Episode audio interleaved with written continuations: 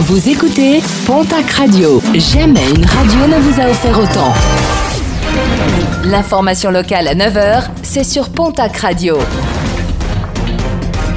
Bonjour Jean-Marc Courage Sénac. Bonjour à toutes et à tous. Trafic ferroviaire une nouvelle fois perturbé hier suite à des incendies dans les Landes. Incendies provoqués par le freinage d'un train de fret. Pas moins de 5 départs de feu ont été déplorés dans l'agglomération d'Aquoise.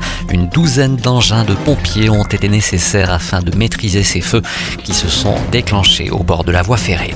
Toujours opposés à l'ours, 103 maires de l'Ariège se sont rassemblés devant la préfecture de région à Toulouse afin de contester la présence de l'ours dans les Pyrénées. Des élus qui craignent pour leur territoire et qui pointent l'explosion des attaques du Plantigrade. 638 ovins tués l'an dernier contre seulement 136 en 2015. Appel à la vigilance lancé à Hoche après plusieurs cambriolages commis dimanche mais aussi à lundi matin. Et dans ces deux cas, le mode opératoire a été identique. Forçage de la porte du garage, vitres brisées, le tout suivi d'une fouille en règle de l'habitation. Des enquêtes ont été ouvertes.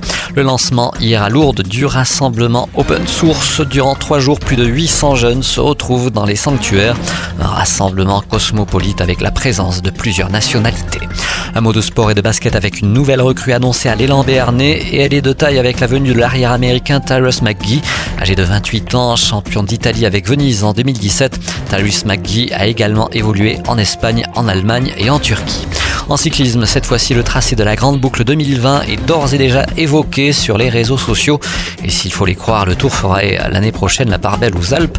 Après un départ de Nice le 27 juin, deux étapes concerneraient notre région. Le 4 juillet entre la Seu d'Urgel et Tarbes, ainsi que le 5 juillet entre Lourdes et Moléon-Lichard. De simples rumeurs infondées pour les organisateurs du Tour, qui rappellent que le tracé définitif sera dévoilé le 15 octobre prochain. Et puis Carnet Rose pour finir avec la naissance de deux tamarins empereurs au parc animalier des Pyrénées d'Argelès-Gazost. Deux mâles nés en mai dernier, mais dont l'annonce n'a été officialisée qu'hier.